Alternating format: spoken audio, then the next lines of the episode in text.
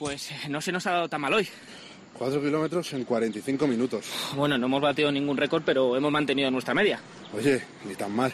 Que yo con este paseíto ya afronto el día de otra forma. y tu corazón también, ya lo verás. Ángel Rubio. En esto creo. Cope, estar informado.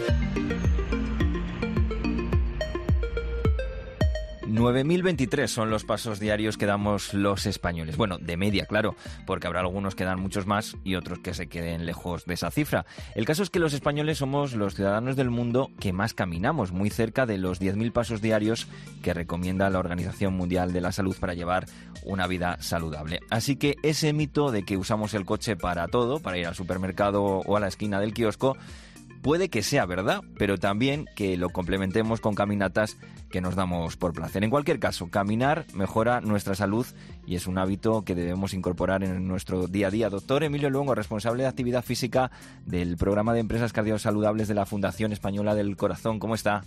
¿Qué tal? Buenas tardes. ¿Cuánto debemos caminar al día? ¿Esos 10.000 pasos?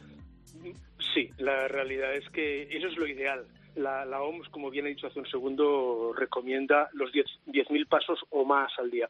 10.000 pasos es aproximadamente 7-8 kilómetros.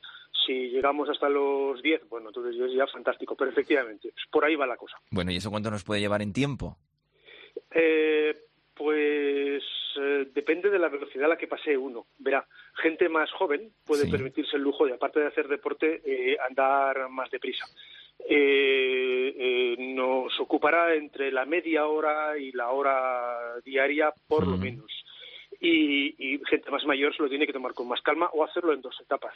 Claro. La edad eh, depende, o es un factor que influye efectivamente en la velocidad a la hora de caminar. Eh, ¿Tienen que caminar más las personas mayores que las personas jóvenes o al revés o indiferentemente? Su capacidad física en personas mayores y jóvenes es distinta. De todas formas, nos sorprenderíamos de la capacidad que tiene una persona mayor adecuadamente entrenada para poder hacer actividad física. En ocasiones más que la que una persona de 10 años más o 15 años más joven es capaz de realizar. Todo depende un poco de cuál haya sido su trayectoria vital en el momento de, seguir haciendo la actividad física durante toda la vida. Hay mucha diferencia entre las personas que viven en una ciudad eh, muy grande como Madrid, por ejemplo, a una ciudad más pequeña o incluso a un pueblo a la hora de caminar. Depende del clima. Efectivamente, la gente que vive eh, en los pueblos parecería que que, anda más, pero eso es un poco cosa de la historia, porque realmente los pueblos son muy pequeños y las cosas que tienen las tienen relativamente cerca. Sin embargo, las ciudades hoy en día son relativamente grandes en relación con un pueblo y es probable que tenga que dar más vueltas, entre comillas, la persona que vive en la ciudad que la que vive en el, en el pueblo. En realidad, eh, gente que viene de la ciudad y que va al pueblo y allí eh, para pasar su periodo vacacional o algo similar se pone a hacer actividad física, encuentra a lo mejor eh, lugares que le son placenteros a la hora de poder andar y ver paisajes y estar con otra gente y, entonces hacen esos, esos eh, recorridos más largos en lugares en los que los propios del lugar pues a lo mejor no hacen porque van de su casa a la tienda o de su casa a, a su trabajo y no es tanto. Antiguamente sí, ¿eh? Antiguamente, cuando los campos, los, pueblos estaban llenos de gente que labraba el campo, antiguamente eh, había que desplazarse desde el pueblo hasta el campo y efectivamente era, una, era un consumo de, energía eh, que bueno del que hoy en día pues desgraciadamente no disfrutamos es parte del sedentarismo que tenemos en, en la sociedad moderna y que compensamos con el deporte es ese justo, que ya no tenemos trabajos lejos de nuestra casa eh, y vamos en coche cuando vamos a ellos. Mm. Doctor, cuéntenos qué ventajas tiene sobre nuestro organismo caminar, hacer esos 10.000 pasos diarios. Eh, bueno, vamos a ver, eh, el, andar es, digamos, la actividad física mm, más natural para las personas. Andar, ni, siquiera correr, simplemente andar o andar a una cierta velocidad es muy natural. Mueve buena parte de todos los grupos musculares del cuerpo, eh, mantiene un nivel de actividad cardiorrespiratoria que no es excesivo, no se, se cataloga de moderado. Si hay algunas cuestas, mejor pero, pero permite no solamente el, el, suave entrenamiento cardiovascular para una persona especialmente adulta o mayor, sino, sino también la movilización de las articulaciones con lo cual los, los problemas de molestias por anquilosamiento, por falta de, de, eh, entrenamiento muscular, por falta de estiramiento, eh, por muchas horas sentado ante, ante una mesa de camilla o ante, un, ante una televisión, eh, esa actividad física la resuelve. Hay algunas cosas complementarias. Le decía hace un momento lo de si hay alguna cuesta junto con andar, otro de los ejercicios interesantes sería subir escaleras. No tanto bajarlas, porque bajarlas, en fin, es un poquito duro para las rodillas, el, golpeteo axial de bajar de eh, el escalón hacia abajo, pero subir escaleras en lo que se pueda es una magnífica actividad que consume más, más eh, oxígeno que andar por llano y, y además es gratis. Claro, totalmente, desde luego que sí, nos sale barato. Doctor Emilio Longo, muchísimas gracias. Gracias a ustedes.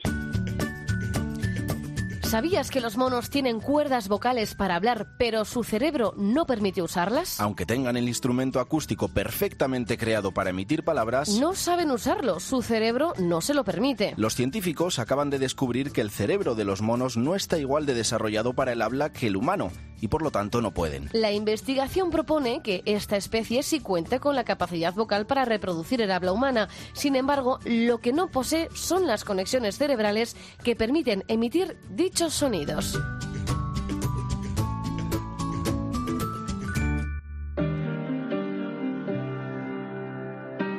Ángel Rubio. En esto creo. Cope. Estar informado. That, that. Script like it been that, that, that. That my ain't true. Cop now we can't that. Like we fresh out the. Showtime, baby. Fresh off the stage. Fresh off the page. Caminar mejora la salud, pero nuestros nuevos hábitos de vida han desarrollado una nueva patología a la que debemos estar atentos. Es lo que los expertos denominan obesidad digital y no es lo que engorda usar nuestro iPhone, nuestro iPad o nuestro ordenador. La obesidad digital implica una dependencia excesiva de todo el entorno tecnológico que nos rodea. Antonio Crespo es experto en humanismo digital en Queen Wellington Redwood. Antonio, buenas tardes. Hola, buenas tardes, Ángel. ¿Cómo definiríamos concretamente esto de la obesidad digital? Bueno, pues eh, en cierta manera tú ya apuntabas un poco en qué consiste el concepto, ¿no? Yo creo que de la misma manera que ahora estamos todos cada vez más obsesionados por nuestra salud y en estos tiempos veraniegos por la operación bikini y ponernos a dieta, pues el, término obesidad digital es una expresión que ya se acuñó hace un tiempo por parte de algún directivo de Google y que en cierta manera a lo que se refiere es al consumo excesivo de, calorías digitales, siguiendo si quieres con el mismo símil. ¿En qué consiste estas calorías digitales? Pues al final, eh, si miramos para atrás en los últimos diez años, pues lo que vemos es que la tecnología se ha democratizado muchísimo. Eh, ahora mismo, pues eh, en el mundo occidental, pero también en mundos en vías de desarrollo, pues todo el mundo tiene acceso a un smartphone. Eh, todos tenemos acceso a planes de datos, todos tenemos acceso a, la red.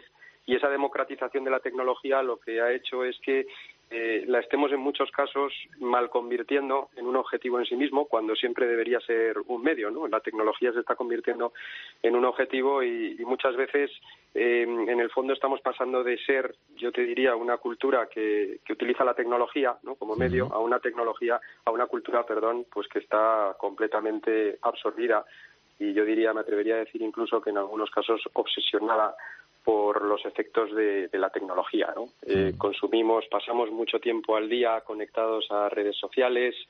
Eh, cuando estamos con amigos, incluso en cenas, yo creo que todos nos hemos visto en situaciones bastante paradójicas donde en medio de una cena sacamos todos nuestros dispositivos móviles, ¿no? incluso los que no somos nativos digitales como yo, que ya soy un poco viejo en estas lides, y nos ponemos a chatear. ¿no? Yo, de hecho, alguna vez me he sentido tentado de crear algún grupo de WhatsApp entre los propios comensales para tener algún nivel de interlocución. Tener un poco de feedback en esa cena.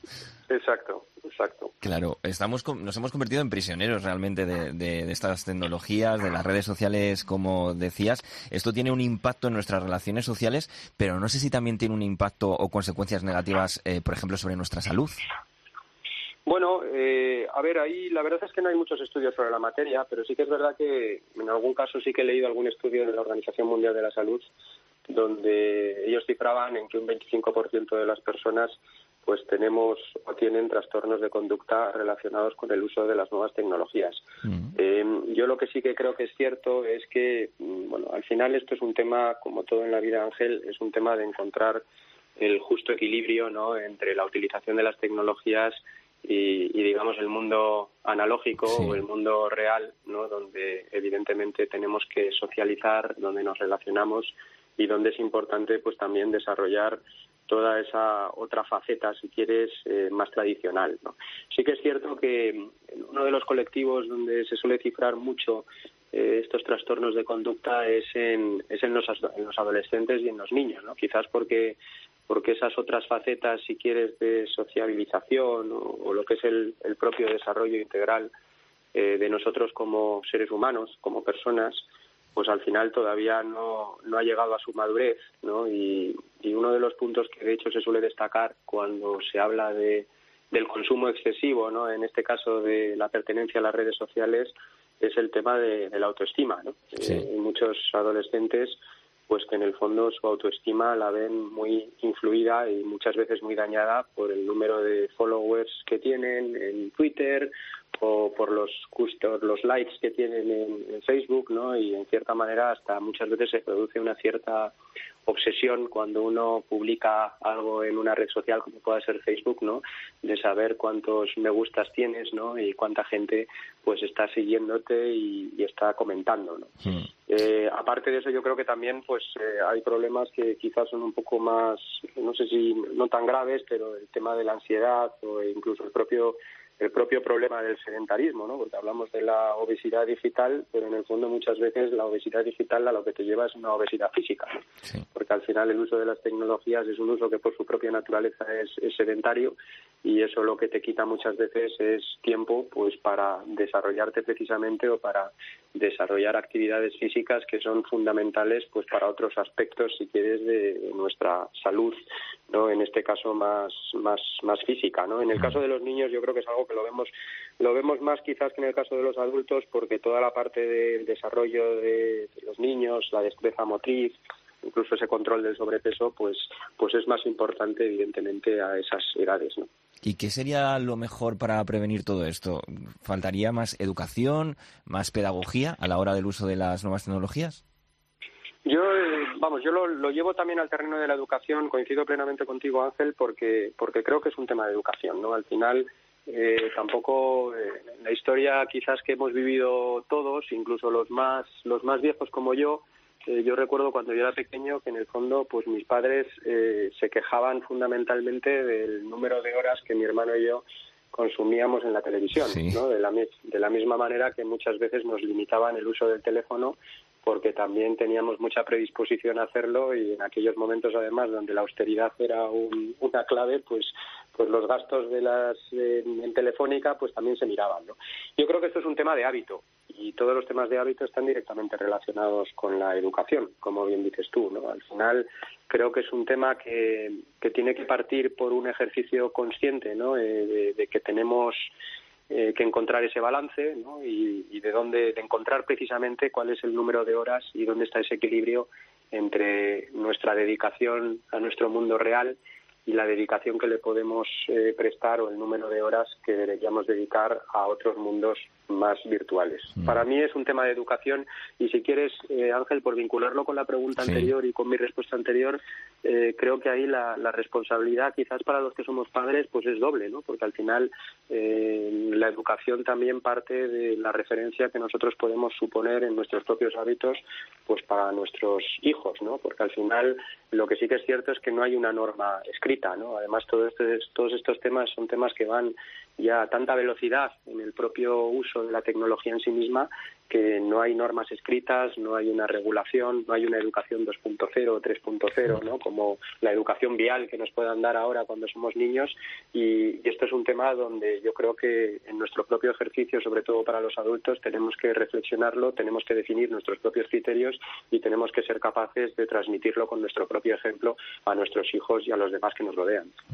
Pues Antonio Crespo, muchísimas gracias por acercarnos a esta enfermedad em, que, bueno, nos llega a la sociedad con el uso de las nuevas tecnologías, la obesidad digital, y por enseñarnos un poquito más de, ello. Antonio, gracias. Encantado, Ángel. Gracias a vosotros.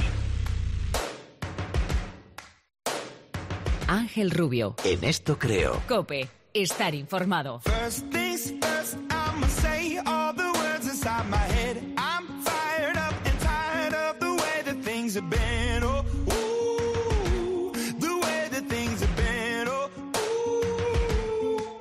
Tras esa caminata que nos hemos dado al comienzo del programa y tras meternos un poquito en nuestras redes sociales, llega también la hora de descansar. Y aquí también nos surge una duda de algo que seguro que les ha pasado alguna vez y que tiene también su respuesta científica. Jorge Alcalde, director de la revista Q, buenas tardes. Muy buenas tardes. A mí me ha pasado, no sé si a ti te ha pasado eso de sufrir espasmos mientras se duerme. Bueno, hay gente que le pasa más, gente que le pasa Sí. menos. Bueno, generalmente cuando nos pasa tampoco nos damos cuenta, ¿no? Eh, lo, lo vemos en el que está al lado durmiendo y vemos pues, efectivamente esa- ese momento, generalmente al comienzo del sueño, donde, bueno, pues de manera inevitable se, se mueve algún miembro, se mueve una pierna, un brazo, se mueve el, el cuello y que muchas veces lo sentimos incluso cuando estamos durmiendo unido a alguna experiencia que a veces es muy desagradable, la experiencia de que nos caemos Sí. o de que estamos tropezando y, y que efectivamente es algo muy habitual, a todo el mundo le pasa. ¿Y esto tiene algún tipo de explicación científica?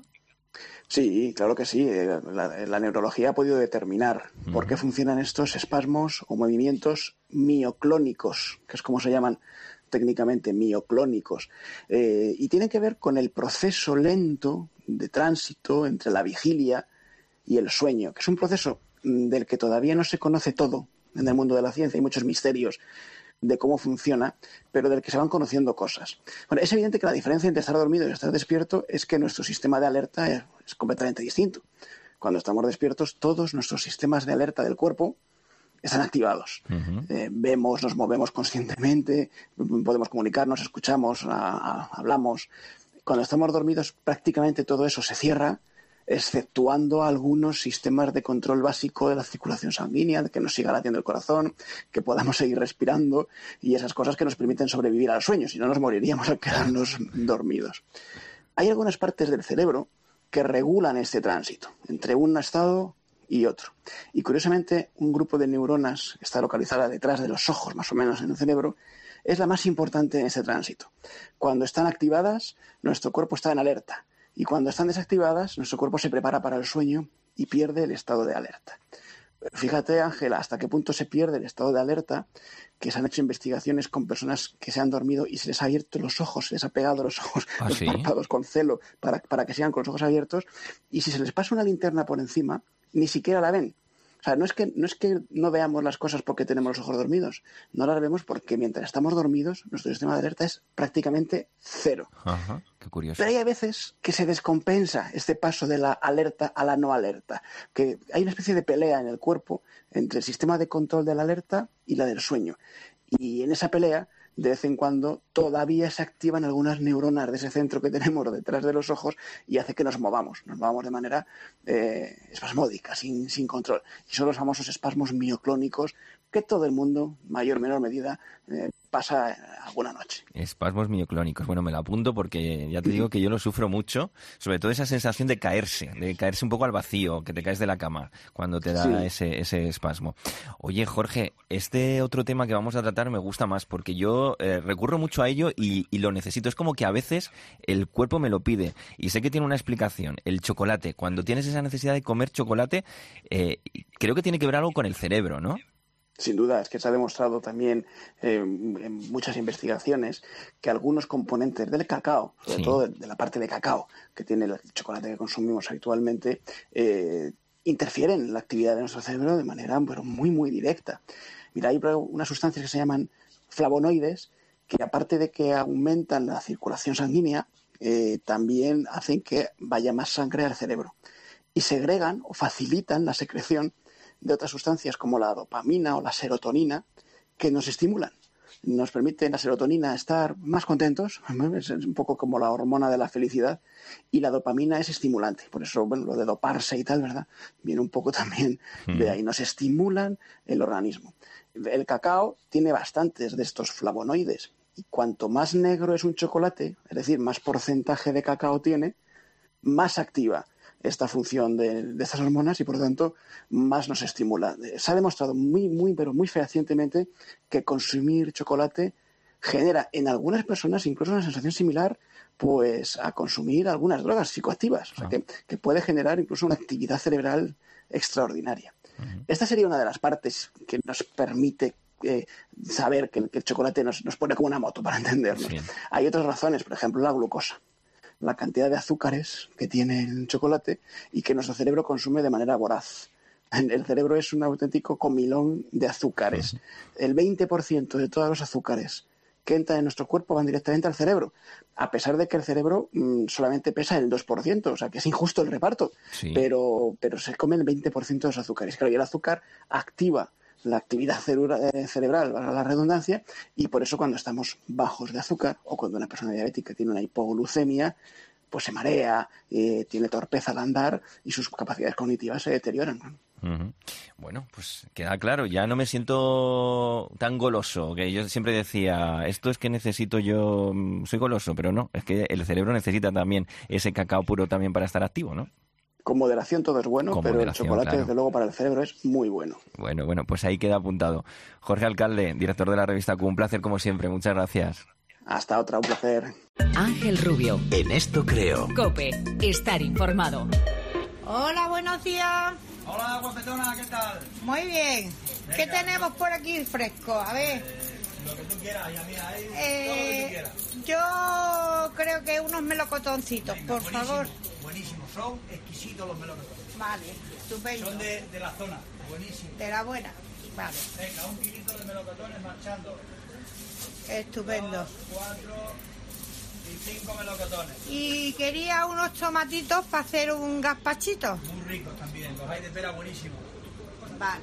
Venga, un, venga, un kilito de melo- de melocotones por Pues vengo Álvaro de la frutería, porque no sé tú, pero yo en verano, en verano sí que tomo más fruta. Eso sí, me hago más zumos, porque es cierto que eso de cortar la fruta, trocearla y tal, me da bastante pereza, así que lo que hago es tomar zumo y dejarlo ahí en la nevera para tres o cuatro días, aunque no sé si esto es realmente bueno. Así que se lo voy a preguntar a Juan Revenga, que es dietista, nutricionista y biólogo en la Universidad de San Jorge de Zaragoza. Juan, ¿qué tal? Hola, muy buenas tardes.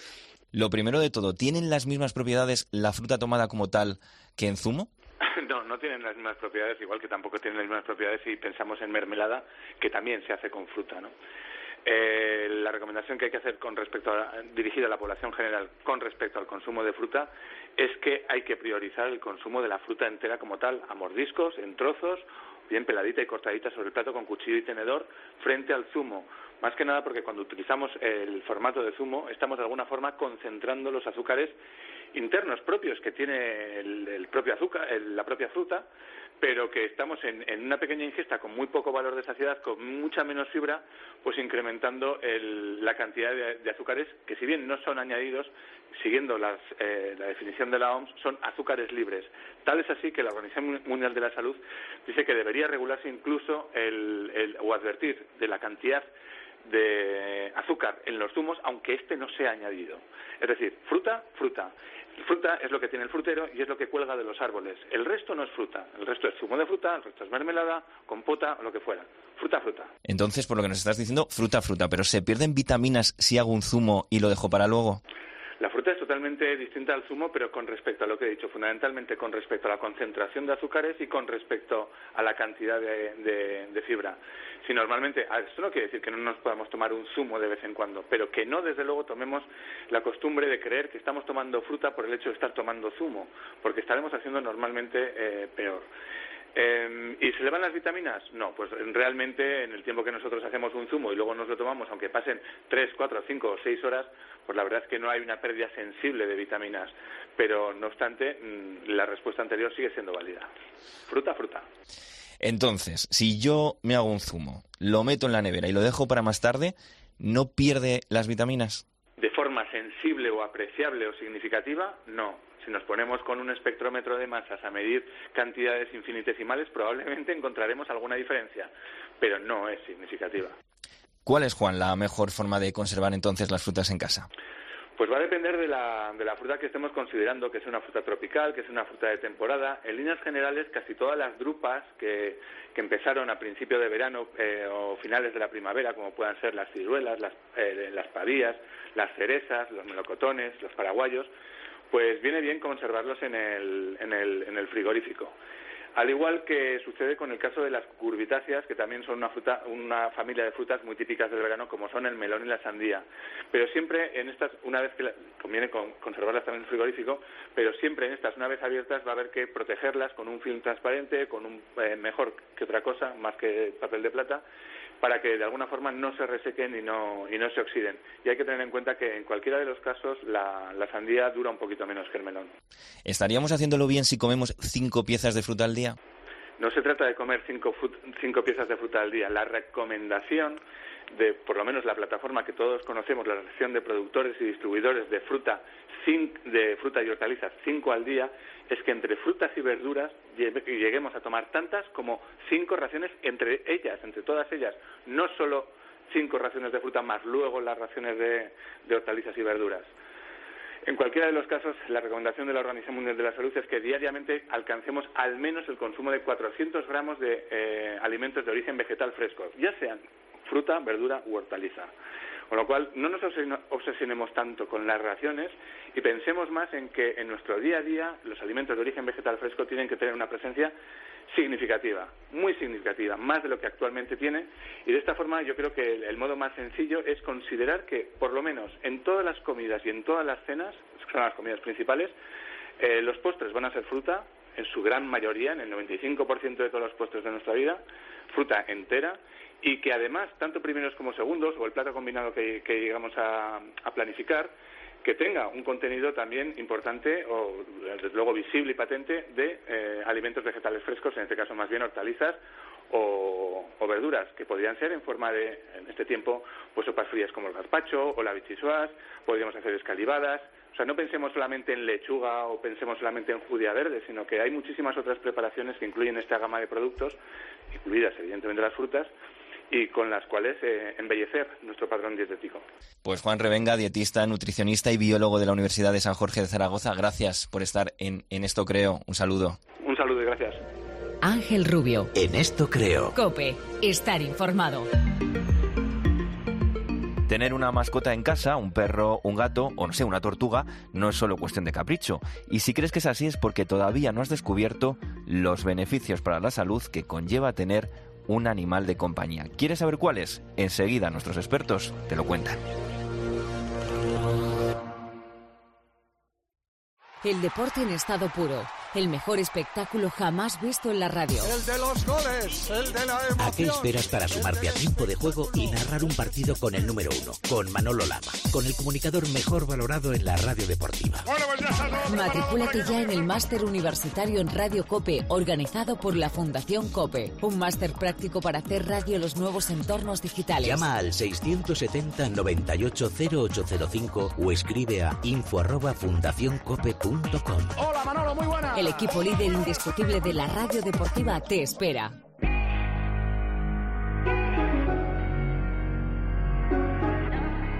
Ángel Rubio. En esto creo. Cope, estar informado.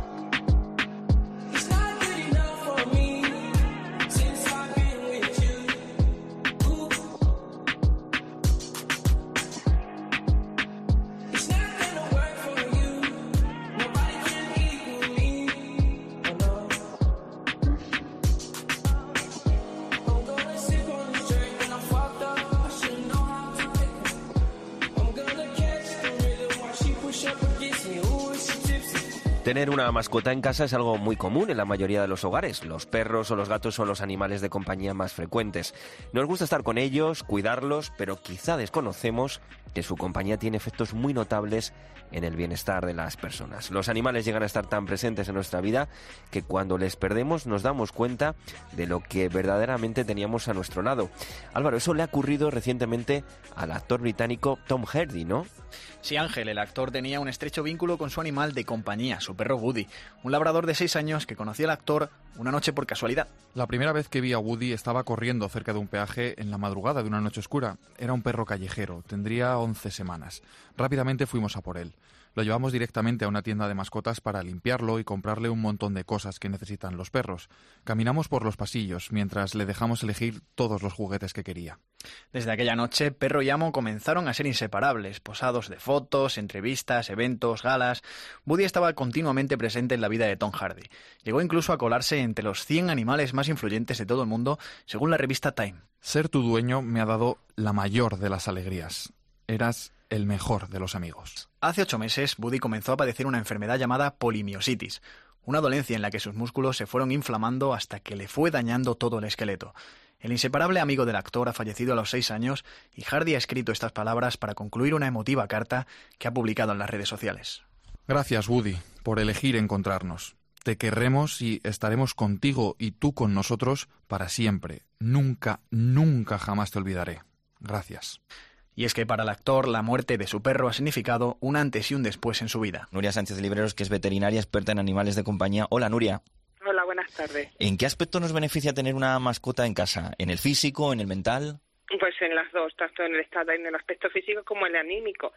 El físico, bueno, es eh, para personas que les dé pereza salir, a dar un paseo, a dar una vuelta, pues ayuda a nuestro sistema cardiovascular, porque el hecho de, de tener que sacar al animal te, te, obliga a ti, le puedes dar un paseo más cortito, más largo, pero te va a poder mover, y te va a obligar a moverte. Incluso con personas que les cuesta un poquito más, pues eso, aunque sea un poquito, siempre van a tener que salir.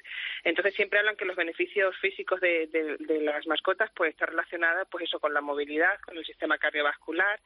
Eh, y luego tendríamos el, el, aspecto anímico, o sea, tener un animal eh, te ayuda a no sentirte solo, a no tener, a tener eh, las personas depresivas les ayuda a superar esa depresión. Eh, siempre hay un, una razón cuando llegas a casa alguien que te recibe eh, eh, contento y alegre, lo cual te disminuye el estrés, la ansiedad. Todas las ventajas están relacionadas, digamos, con esos aspectos. Mm. ¿Y cómo fluye en, la, las, en, las, edades? Porque no será igual lo, tener una mascota o lo que una mascota aporta a un niño, por ejemplo, a una persona jubilada, ¿no?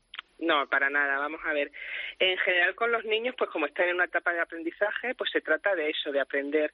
Entonces, eh, lo más, lo, lo, que mejor es para los niños es eh, que les ayuda un poco a tener responsabilidad. Sí. O sea, tú les puedes dar una pequeña tarea para que se encargue de ese animal, bien sea ponerles el agua, la comida, no tiene que ser una tarea grande, sino una, una, un hábito todos los días para que tú le ayudes a tener una responsabilidad sobre ese animal, al mismo tiempo que le estás ayudando a querer no solo a los perros, sino también a otros animales y a la naturaleza.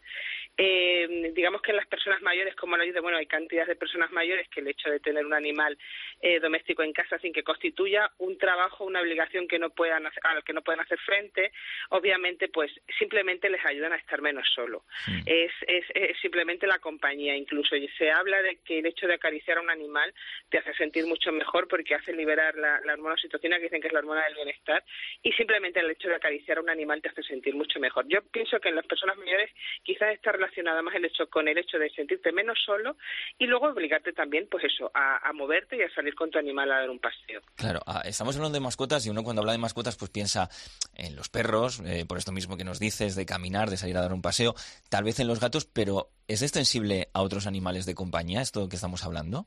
Sí, yo pienso que simplemente con tener un pájaro en casa que te canta y que te alegra o que hay muchas veces que tú les hablas te puede servir para hablar, eso no quiere decir nada. Yo creo que es muy sano que tener en casa un animal al que hables y que simplemente te mire. Yo creo que eso simplemente ya, digamos que te levanta el ánimo, ¿no? Para es lo que yo pienso. Oye, Nuria, ¿y una mascota nos hace ser más sociables? Por supuesto, sí. para todo yo creo que para todo porque te, te hace tener mejor ánimo. Y bueno lo que hablamos antes si tienes un perro pues salir de paseo vas conociendo a gente que tienes otros perros te encuentras con ellos todos los días ya te saludas y haces un grupo y haces pandilla y todo. Pero sí que te ayuda a ser más sociable porque te mantiene menos aislado. Yo sí creo que simplemente con que te digan en la tienda oye oigo cantar mucho tu canario ya te hace como como hablar no pues sí ves que canta mucho y está siempre muy alegre y tal. Yo sí te ayuda a sociabilizar muchísimo. Entonces tú aconsejarías por ejemplo tener una mascota en las grandes ciudades donde quizá el ritmo impuesto es mayor y necesitamos, bueno, pues esos beneficios que nos aporta una mascota como tú nos estás diciendo. Sí, yo creo que sí, siempre y cuando no constituya una carga. Creo que a la hora de elegir un, un animal como mascota hay que asesorarse y saber bien, saber bien qué responsabilidades con, contra, trae el tener aquí un animal. Sí, es muy beneficioso en todos los aspectos, pero ya te digo que siempre hay que asesorarse bien y que no te constituya una carga que no, a la que no puedes hacer frente. ¿eh? No, no puedes tener un mastín si vives en un piso de 90 metros cuadrados, si eres una persona con movilidad reducida, pero simplemente, bueno, eso, asesorarse bien, yo creo que, que te ayuda a mejorar el estado de ánimo, sí. Pues Nuria Sánchez, libreros, veterinaria, experta en animales de compañía, muchas gracias. Vale, gracias a vosotros. ¿Sabías que un recién nacido tiene más huesos que un adulto? El número de huesos en personas adultas va desde los 206 hasta los 208 aproximadamente. Pero debemos recordar que esta cifra no se cumple en los niños pequeños y menos aún en los recién nacidos. Esto se debe a que los recién nacidos nacen con algunos huesos separados para facilitar su salida desde el canal de parto. Así que el número de huesos depende de la edad de la persona a la cual se refiera, pero como promedio para un adulto es alrededor de 206 huesos. Ángel Rubio. En esto creo. Cope. Estar informado. I know that dress is karma, perfume regret.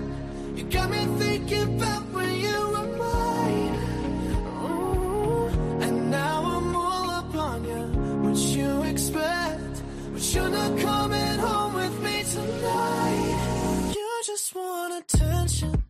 Estamos afrontando ya, al menos mentalmente, el regreso a la rutina tras el verano. Verano que en muchos casos, o en muchas personas, es sinónimo de excesos. Y hay que empezar a seguir unas pautas para ponernos a punto para lo que está por llegar. Doctor Pérez Almeida, ¿qué tal? ¿Qué tal, querido amigo? ¿Cómo rompemos con esos excesos que hemos tenido en el verano, doctor? Vamos a ver. Lo primero, el verano es para tener excesos, ¿sí o no? Ah, bueno, yo creo que sí. Unos pocos, claro, ¿no? Claro, claro, claro, claro.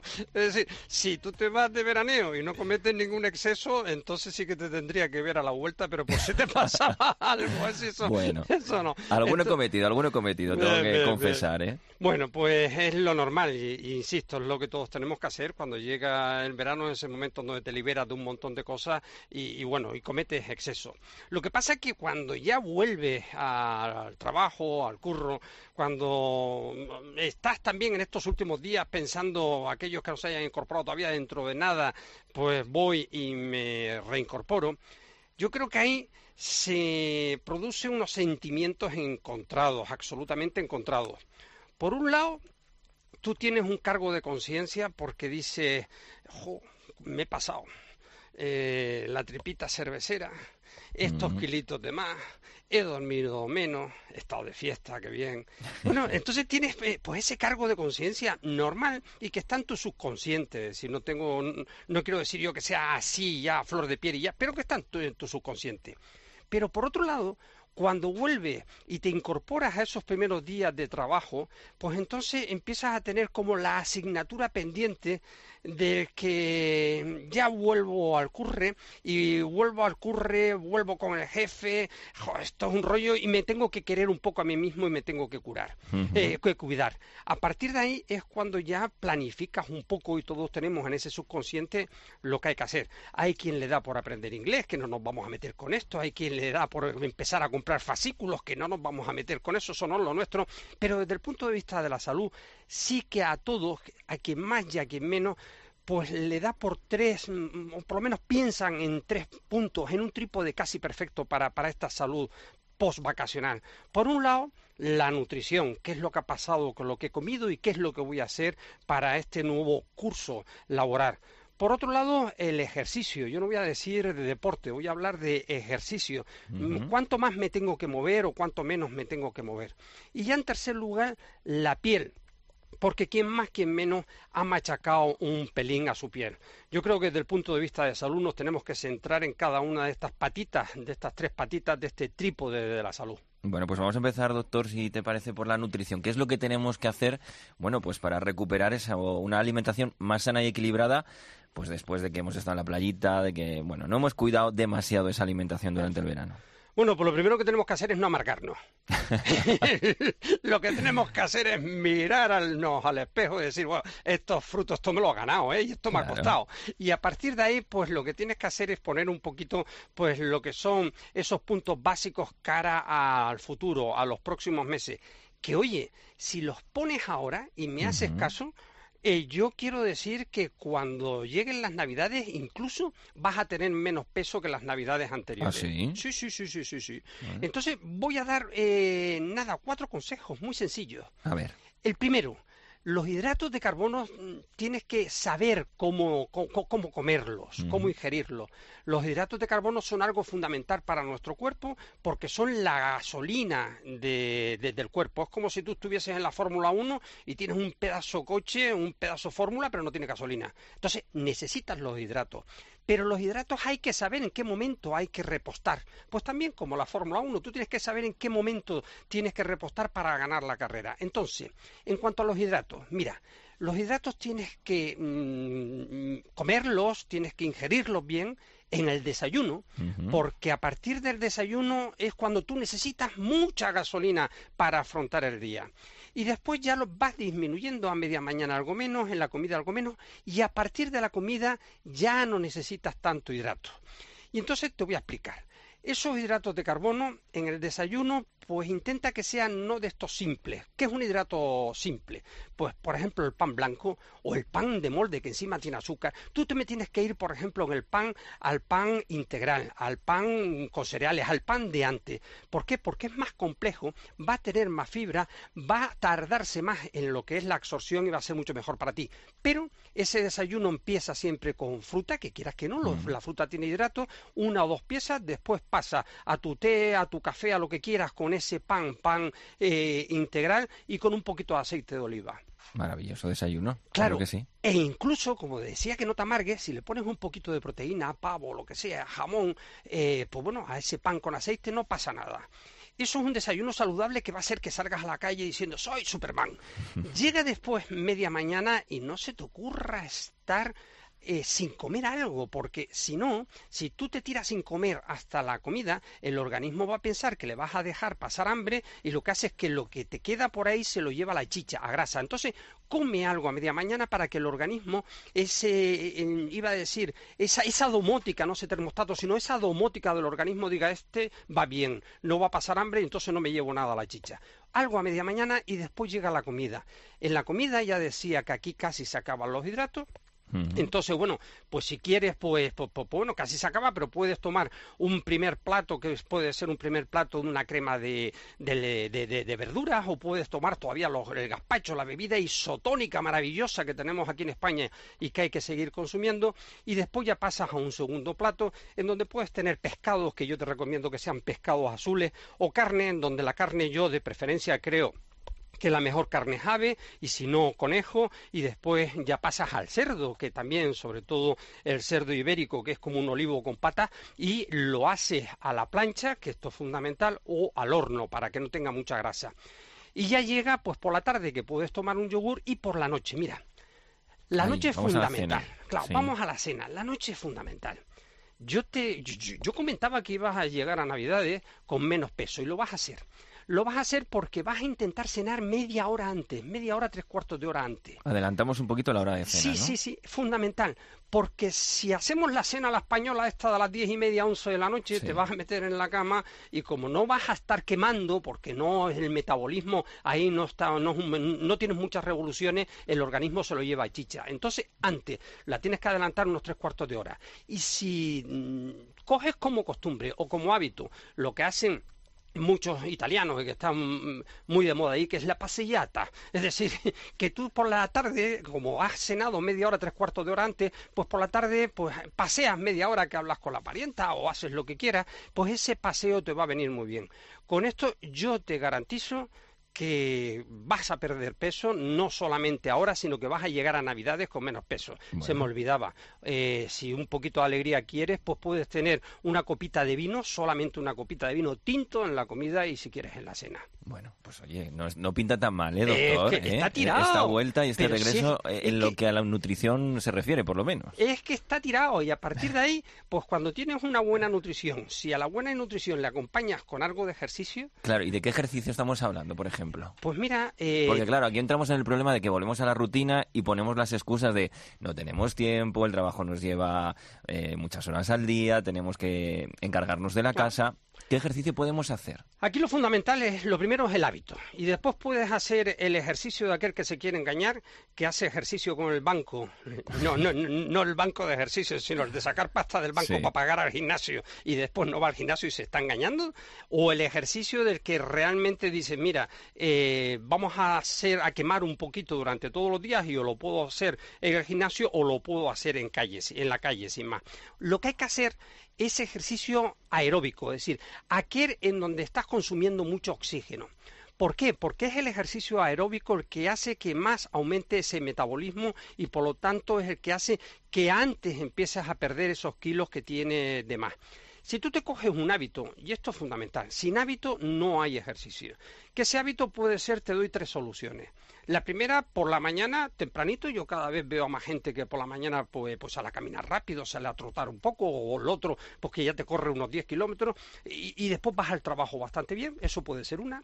La otra que digas, no tengo tiempo para eso, y entonces yo te digo, todos los días te subes a la guagua o, al metro, pues bájate de la parada de la guagua o de la parada del metro dos, tres paradas antes, que son pues como 30 minutos de caminar un poco y verás cómo eso también te vale. Y la tercera, pues los que ya deciden hacerlo cuando vuelven del trabajo. Me vale cualquiera de los tres. En el momento que ya vas con el aeróbico perdiendo peso, después ya te puedes meter con el anaeróbico, es decir, eh, sacar un poquito de cacha, es decir, sacar un poquito de, de musculación. Pero eso una vez que ya has ido perdiendo, perdiendo peso. Cuando tú consigues entremezclar lo que es eh, la nutrición con lo que es el ejercicio, a partir de ahí es cuando tus amigas, cuando tus amigos te van a decir, oye, si es que pareces otro. Y tú dices, es que soy un bebito. No, no, si vamos a llegar a Navidad, que vamos a parecer otra persona, además de verdad. Pues yo te digo que esto es posible.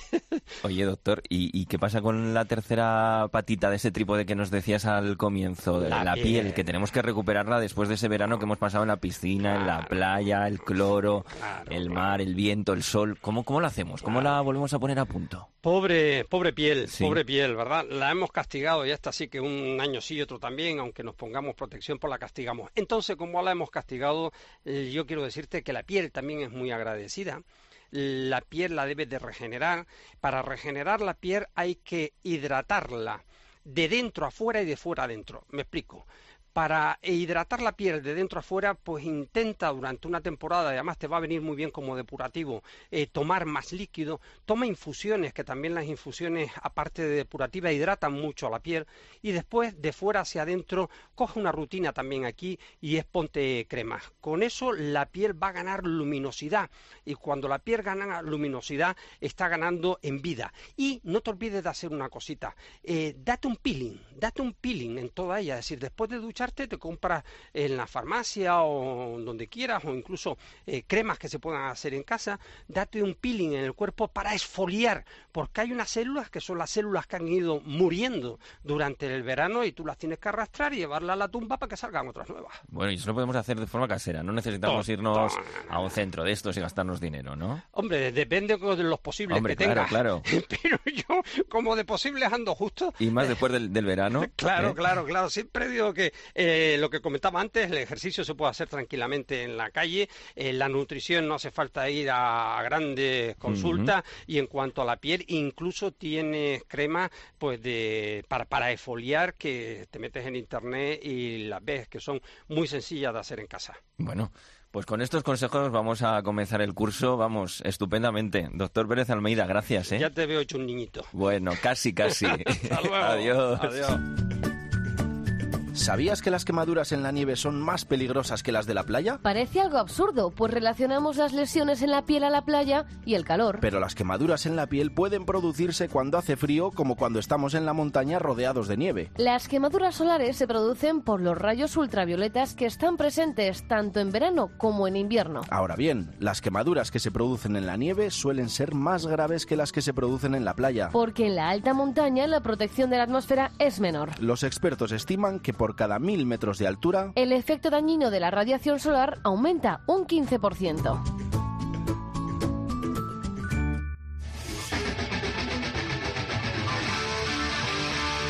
Yo escucho en esto creo. Ich höre, daran glaube ich.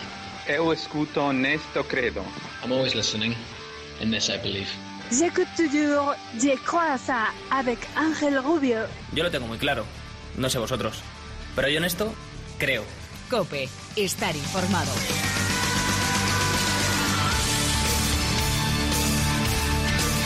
Pues nosotros también, si no, no haríamos este programa. Hay muchas preguntas aún por responder, así que tendremos que volver. Gracias por estar ahí, sean felices, que la ciencia también sabe explicar esto de la felicidad y nos escuchamos muy pronto. That's what I've been told. You read my life like a fortune told. I've seen the dream. There ain't no land of Oz. But I've got my brain, yeah, I've got a heart. The courage built.